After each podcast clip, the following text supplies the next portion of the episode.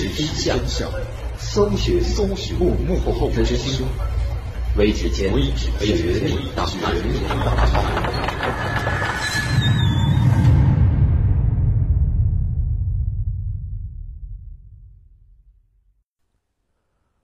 欢迎收听《绝密档案》，我是大碗。在今天的节目中，我们将为大家讲述呼蒙血案的最后一部分，来分析于洪杰这八个人为什么最终会走上这样一条道路。在杜晓峰跟张光祖逃跑之后，于洪杰。带着剩下的五个人来到了大菜窖。大菜窖里所有的女知青都绝望地坐在地上，脸上全是泪痕。李东东和王守礼依然是在立柱上被绑着。从被赶到这个大菜窖到现在，一连六七个小时过去了，在这里边的这十九个人依然还是在原地一动都没动。随着大铁门的一阵响动，于洪杰出现在了大门口。他进来之后，就开始一本正经地说：“咱们都是知识青年，都是工人的孩子，我们都是同病相怜。各位大姐小妹，不瞒你们说，我们干了一件大事，但是与你们无关。我是从来不伤害女人的。现在我们开始点名。”点名的留下，没有被点名的出去。咱们到宿舍去研究点事儿。在于洪杰说完了这一番话之后，他开始点名。于洪杰点了三个，杨万春点了三个，韩丽君点了两个。剩下的没有被点名的女厂员，差不多也都顺顺溜溜的跟着于洪杰等罪犯出了大菜窖，只有。十八岁的杜鹃红没有出去。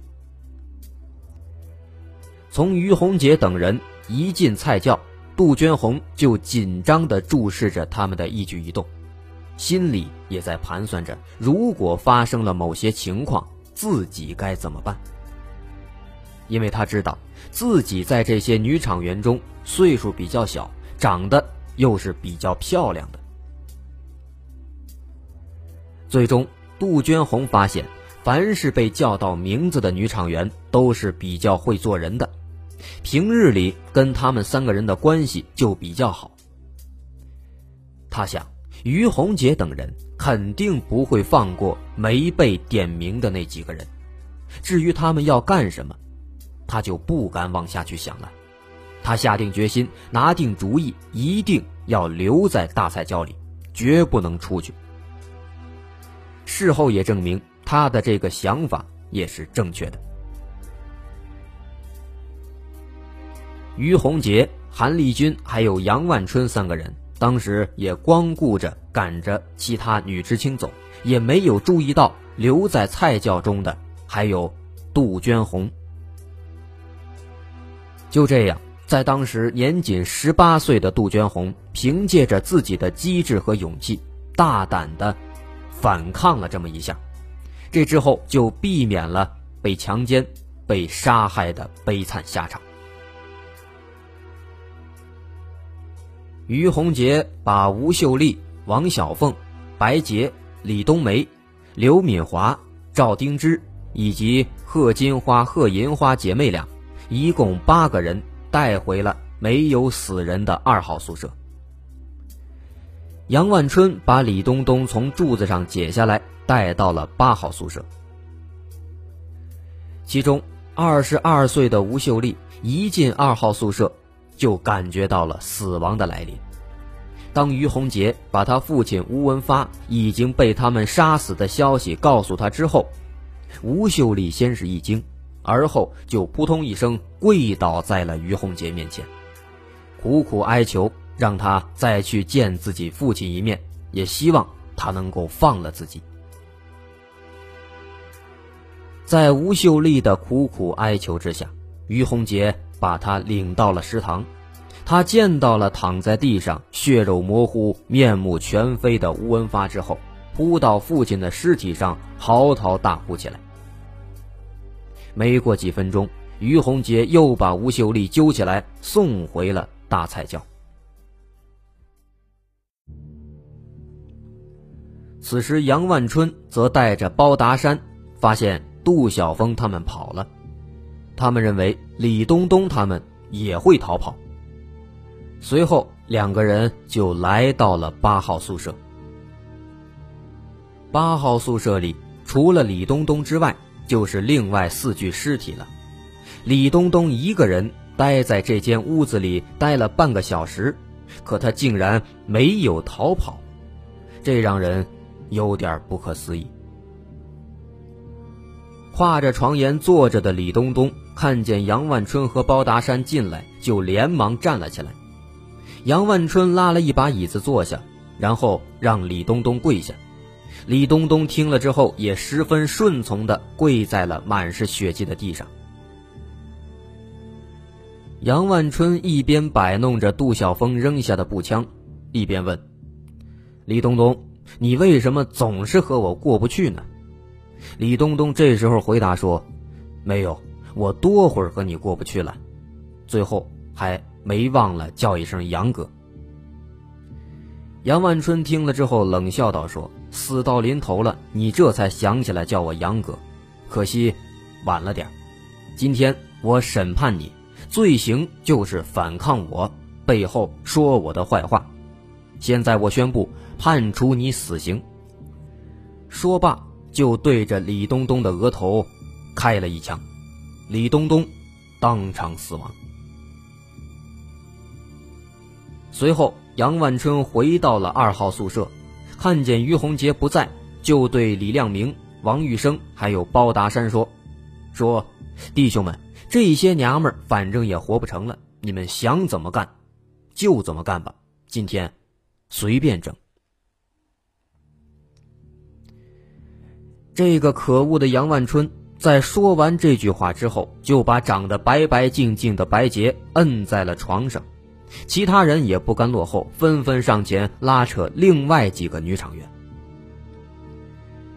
可悲的是，这七名女厂员此时就像是要被宰杀的羔羊，早就抖成了一团，连一点反抗和哀求都没有，只是任凭这几个人摆布。有的还在极端的恐惧中，甚至主动的脱下自己的衣服。杨万春在强奸了白洁之后，又对王小凤实施了强奸。有三名女厂员因为正在例假期间，这算是躲过了这一劫。可是即使这样，他们也被脱光衣服羞辱了一番。另一方面。于洪杰把吴秀丽送到大菜窖之后，看见韩立军正在那里和女知青们说着些什么，就也参与了进去。在王守礼的哀求之下，于洪杰也把他从柱子上解了下来。被绑在柱子上十几个小时的王守礼，在地上趴了半天，这才挣扎着站了起来。随后，在于洪杰的指使之下。他一会儿去观察情况，一会儿到杨万春那儿去拿枪子弹。其实王守礼在这个时候完全可以自主的脱离现场，也有机会报警，可他却没有这样做。他怕于洪杰连他也杀了。大约到了下午三点多钟的时候，于洪杰对着菜窖中的女知青说。你们活命吧！我真是对不起你们，叫你们受了这么大的委屈。我们是宁杀两岁男人，也不杀二十岁女人的人。可惜该杀的一个也没有杀，不该杀的一个也没剩下。说到这里，还敬了女知青们每人一支烟和一杯酒，又带头唱了一个名叫《监狱之歌》的歌曲。随后，于洪杰和韩立军。放走了除了庄春燕之外的其他九名女知青。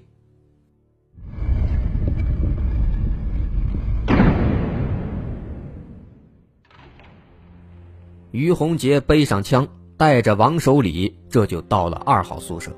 韩立军和平时跟他比较要好的庄春燕继续待在菜窖里。杨万春看见于洪杰进来，就小声的对于洪杰说：“他已经把李东东给杀了。”于洪杰听了之后也没有什么反应。可当他听说女厂员也都被他们几个人强奸了的时候，他立即勃然大怒。王小凤见状，也壮着胆子向于洪杰诉说被强奸的经过。气急败坏的于洪杰一边大喊大叫。一边骂着杨万春等人，另一边把枪口也对准了他们。杨万春见于洪杰把枪口对准了自己，心里顿时害怕起来。没想到多年的朋友于洪杰也会翻脸。而狡猾的杨万春此时表现得异常镇静，他一边咒骂自己不是人，一边悄悄地向门口移动。趁于洪杰不注意的时候，拉上了离门口最近的包达山，一块儿逃离了红旗沟。到这儿，又有两个人逃离了案发现场。此时，二号宿舍里只剩下了于洪杰、李亮明、王玉生以及王守礼。但就在这样的情况下，七名女厂员还是不知道夺门逃跑。也不进行反抗，只是一个劲儿的求饶，恳求于洪杰不要杀了他们。在他们眼中，于洪杰俨然已经成为了掌握他们生死的死神。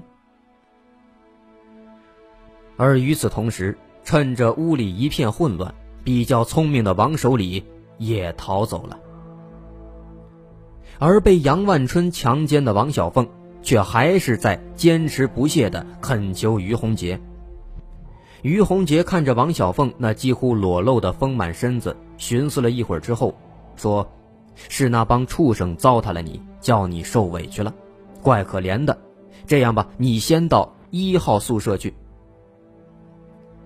这王小凤一听，忙不迭的从地上爬了起来，连哭带笑的说了不少感恩的话。跌跌撞撞的，这才走了出去。但是谁也没有想到的是，他并没有逃跑，真的去了一号宿舍。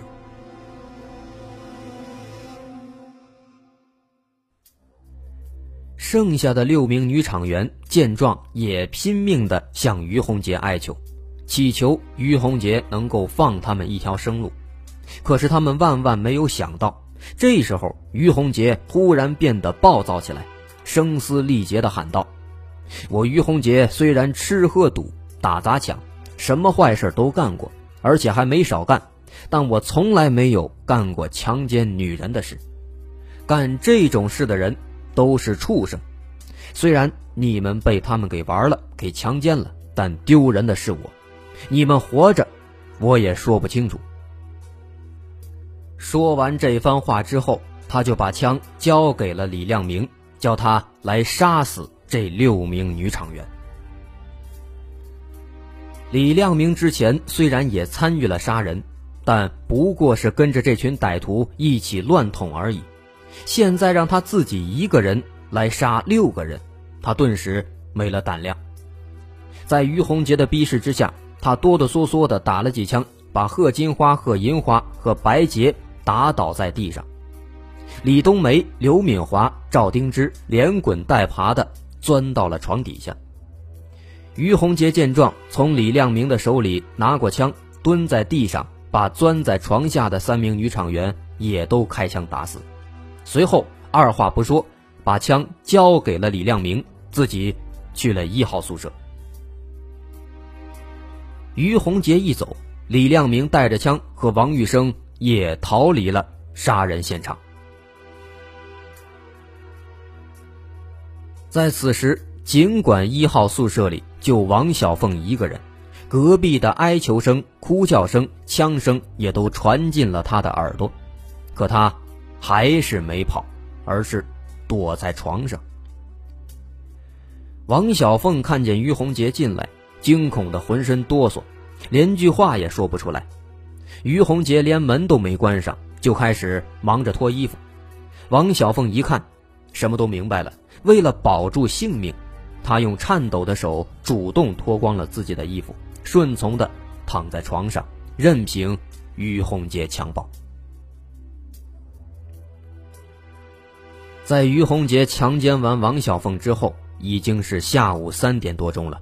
他又把王小凤带回了大菜窖，韩丽君和庄春燕仍然待在那里。于洪杰和韩丽君商量几句之后，放走了惊魂未定的王小凤和忐忑不安的庄春燕。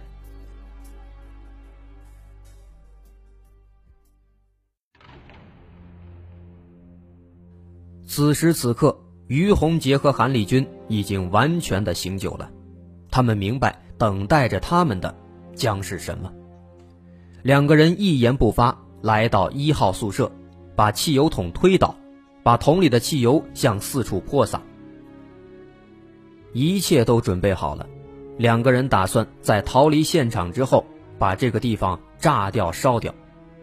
可是韩立军在抽烟时，却一不小心引燃了汽油。燃烧的汽油又引爆了炸药，韩立军立即被炸得身首异处，一命呜呼。而站在门口的于洪杰也被汽油烧成了重伤。吴秀丽等九名女厂员在被于洪杰等人放了之后，先是默默地走着，但是没走几步就一下子狂奔起来。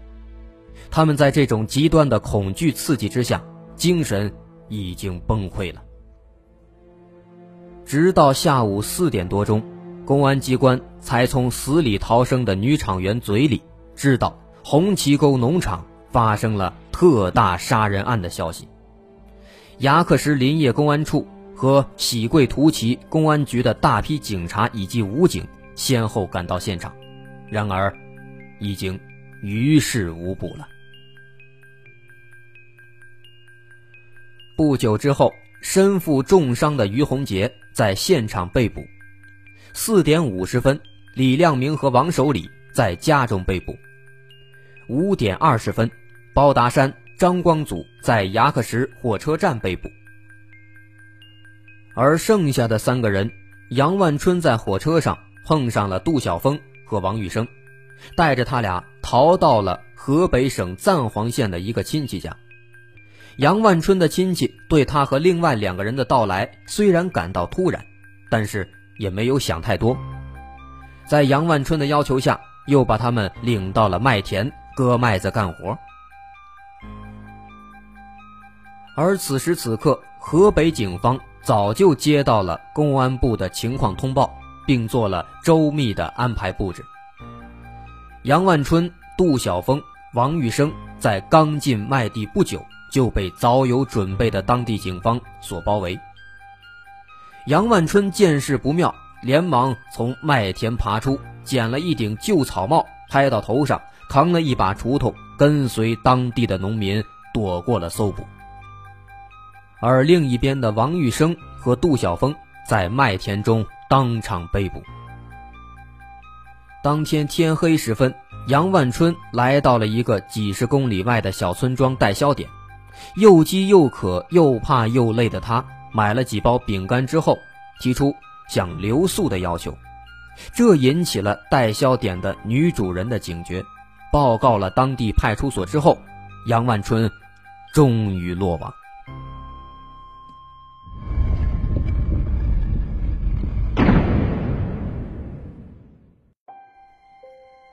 六幺六凶杀大案震惊全国。给当时的社会造成了极大的危害，在当地也引起了巨大混乱。一时间，牙克石镇、喜贵图旗以及周边地区谣言四起，人心惶惶。一起特大的刑事案件被演绎成了叛乱、暴动，把二十七人被害说成了是几百上千人被杀，以致牙克石办事的外地人下了火车站。也不敢出站台，等下一趟车赶快离开，有的干脆连车也不下了。而在此时，虽然被害者的亲人和当地的广大民众集体上书，要求把罪犯全部处以死刑，但经过审判之后，只有于洪杰和杨万春被判处死刑，而韩立军已经死亡，其他罪犯都不够判处死刑的法定年龄，逃过了一劫。在这起六月十六号呼蒙血案中，八名犯罪分子在长达十几个小时的作案时间里，残忍地杀害了二十七名无辜的人。在这二十七人中，有七十五岁的老人，有两岁的婴儿，男性十九人，女性八人，并且有多名女青年被强奸、轮奸。这一帮犯罪分子。同时还犯有抢劫罪、爆炸罪，这是新中国成立以来一起极为罕见的特大凶杀案，震惊了全国，震惊了当时的司法界和高层领导。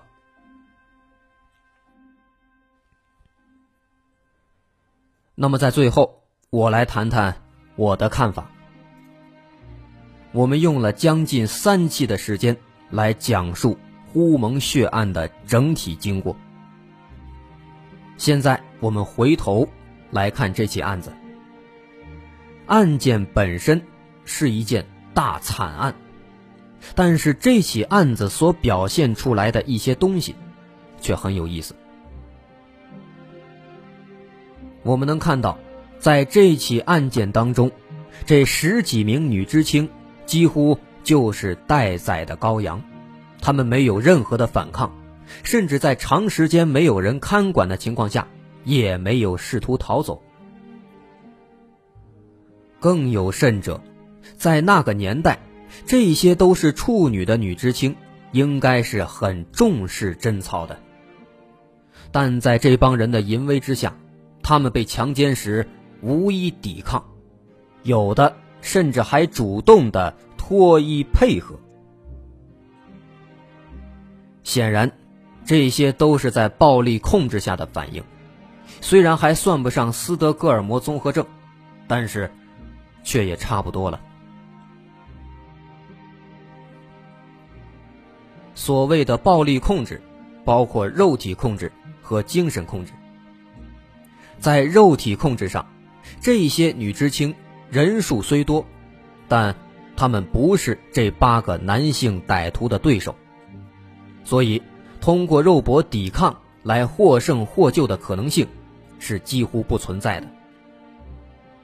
但是，即使这样，也并不妨碍他们逃跑。我们根据实际情况来看，他们如果试图逃走，这是完全可行的。之所以不敢逃走，这是因为精神上的控制。其实，暴力控制。只是其中很小的一方面。就拿我们当时抗战时期日军来说，在抗战中，几十个日军扛着一挺机枪，就能够赶着一个县城数万的老百姓逃难；而几个日本浪人拿着一杆日本国旗，就能够占领一个县城。这就是所谓的精神方面的控制，通过有限的暴力，让受害者。处于极为恐惧、惊慌中，从而失去判断力，让一切都听从保命的本能去出发。我们以逃难的县城为例，其实区区几十个日军，而且又没有什么火力，数万名老百姓冲上去，一人一口也能咬死他们。这都是一种恐惧下的自保心理。因为明知道日军不可能杀死所有人，却因为日军长期灌输的精神控制，谁都不想做少数被日军杀死的人。而中国人在这方面最为严重，几千年的封建奴化教育和制度，让老百姓们成为了顺从的羔羊，也让现在的很多人都有着严重的崇洋媚外的思想。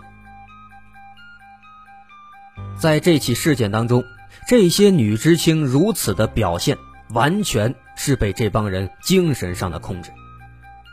他们因为过度的恐惧，认为任何抵抗和逃走都会导致自己没命，只有和歹徒合作，顺从他们，这也许才能逃生。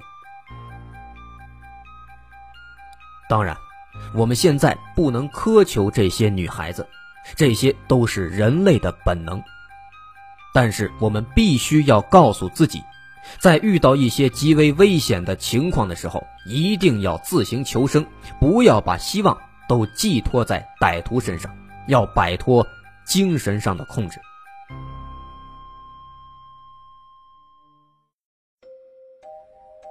好，本期的绝密档案到这儿就结束了，感谢您的收听，我是大碗。喜欢我们的节目，欢迎加入我们的听众群，四八五五一九九一零。另外，节目投稿和听众反馈可以编辑成文本发送到我的邮箱，邮箱为 d w 绝密档案的拼音 at 幺六三点 com。好，我们下期再见。